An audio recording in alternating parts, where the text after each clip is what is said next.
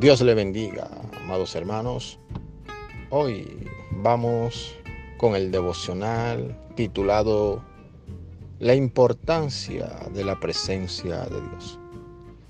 El Salmo 42.1 habla acerca del siervo, refiriéndose David al animal cuando brama por la corriente de las aguas.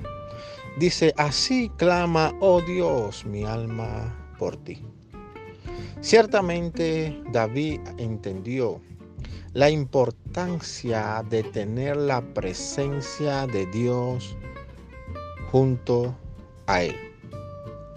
Este salmo relata la historia cuando David huía de Absalón, su hijo, quien se le había levantado en conjunto con otros que estaban al servicio de David primeramente.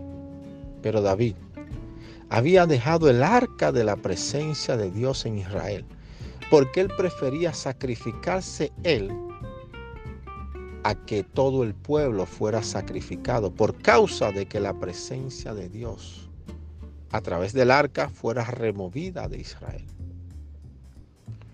David había perdido no solamente el arca, había perdido a un hijo, había perdido el trono, había perdido el respeto, había perdido las cosas materiales, la comodidad.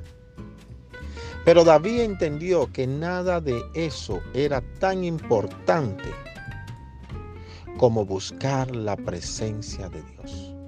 Y en el Salmo él relata, ¿cuándo vendré y me presentaré delante de ti? Gracias a Dios por Jesucristo.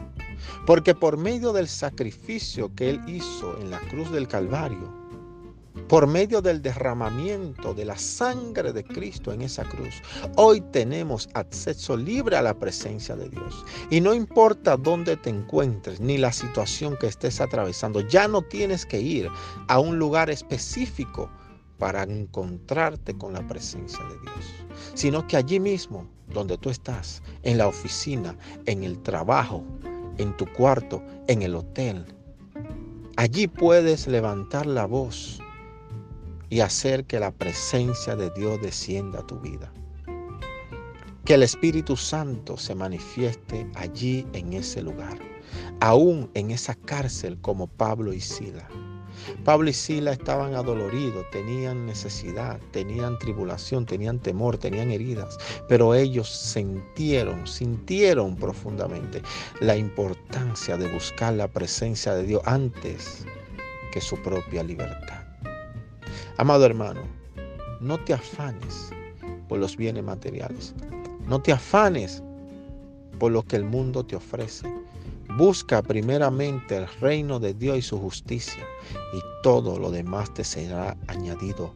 No temas porque Dios está contigo y Él está delante de ti como poderoso gigante y nada puede enfrentar a un hombre que está lleno de la presencia de Dios.